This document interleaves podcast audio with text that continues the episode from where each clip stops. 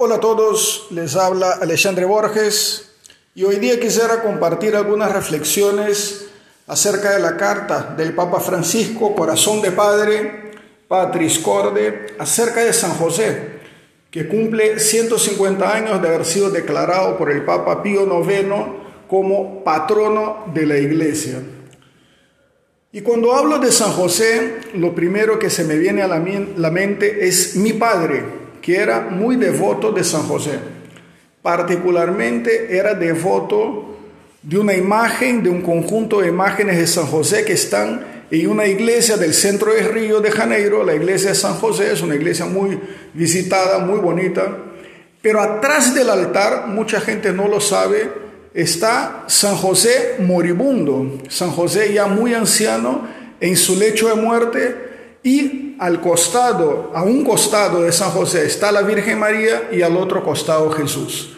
María es una mujer de mediana edad, Jesús ya es un joven, probablemente con una edad cercana a empezar su vida pública, y San José ya es un anciano y está a punto de morirse. Mi papá siempre tuvo devoción a esas imágenes, iba a rezar allá, y sobre todo cuando ella era muy mayor, mi papá ya falleció hace unos años, yo fui con él y era de verdad muy emocionante, eh, porque yo también experimentaba que, mi papá ya, era mayor eh, y él siempre le rezaba a San José. Eh, y muchas de las cosas de ese corazón de padre que el Papa Francisco dice en la carta son muy importantes para nuestra vida cristiana y para nuestro amor a San José. Y voy a comentar algunas de ellas y pidiendo a todos ustedes que lean esa carta, porque todo el año vamos a tener a San José, eh, patrono de la iglesia, para meditar y profundizar en su papel en nuestras vidas y en la vida de nuestra iglesia. En primer lugar está la valentía de San José de asumir el compromiso de la paternidad de Jesús. Sabemos eh, que la Virgen María recibió al ángel Sabemos de la concepción milagrosa de Jesús por intercesión del Espíritu Santo, pero imaginemos que para San José no ha sido fácil aceptar ese reto, aceptar, esa misión. Es un hombre muy valiente. San José era también un hombre común, un carpintero, un trabajador, un hombre humilde, como la gran mayoría de los seres humanos, ¿no? Es muy cercano a nosotros, es como nosotros.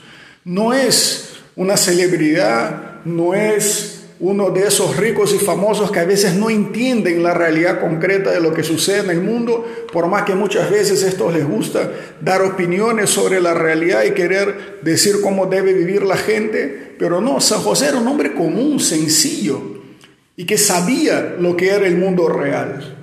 Ese San José justamente es un gran intercesor que nosotros tenemos, porque además de su fidelidad de interceder siempre por nosotros, Él intercede sabiendo qué es lo que nosotros necesitamos.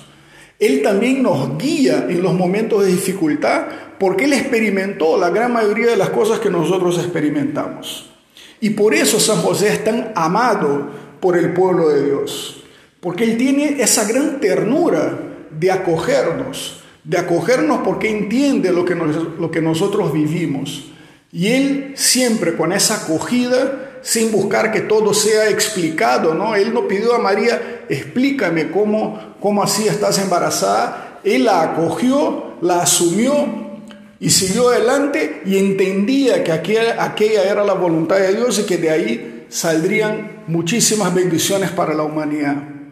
Ese San José tierno y que nos acoge, nos dice el Papa Francisco, nos enseña que la vida no solo se construye con victorias, sino también con derrotas e incluso con nuestro pecado. El demonio hace creer que eso es imposible y nos lleva a la desesperanza, pero San José nos muestra ese camino de esperanza y de la confianza en los planes de Dios en cualquier circunstancia. Y además nos señala la misericordia de Dios como camino fundamental. Y nosotros sabemos que el sacramento de la reconciliación es el lugar donde nosotros recibimos el perdón de Dios y que siempre hay un nuevo comienzo con nuestra fe en Jesucristo. Ese Padre San José que dijimos fue muy valiente, él es quizás su mayor característica, es la obediencia al plan de Dios, a la voluntad de Dios, a los designios del Altísimo. Él sabe que Dios va a construir grandes cosas. Él no sabe cómo, pero él sabe que lo que él está viviendo es algo totalmente grandioso y que de Jesús y María que están con él viene la salvación para la humanidad. Él es, el custodio del Mesías. Y San José sostiene su fiat, su sí, su hágase durante toda su vida. En las circunstancias más difíciles, San José repite una y otra vez al Señor, hágase, fiat. De la misma manera que lo hizo María, San José es un padre obediente y es un hombre que nos enseña a obedecer a lo que Dios nos pide. Fundamentalmente, ese padre San José nos muestra el camino de prácticamente todas las virtudes cristianas.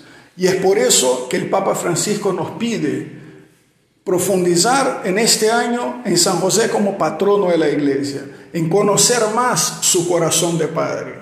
San José anduvo con Santa María y con Jesús gran parte de su vida. Conoció los misterios más profundos del Señor, del Señor niño, del Señor adolescente, del Señor joven probablemente.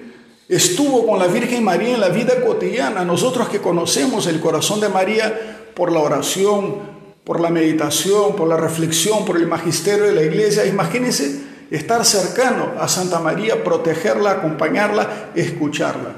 San José es para nosotros católicos una guía, un camino, una muestra de cómo se pueden vivir las virtudes siendo hombres y mujeres normales de la vida cotidiana, trabajadores. Así que, como San José, les invito y con eso termino esa reflexión, a andar con Jesús y con María. Una vez más, les pido que lean la carta y que podamos profundizar todo este año en San José. Muchas gracias por su tiempo. Si les gustó ese podcast, compartan con sus amigos. Seguimos en contacto. Muchísimas gracias a todos. Saludos.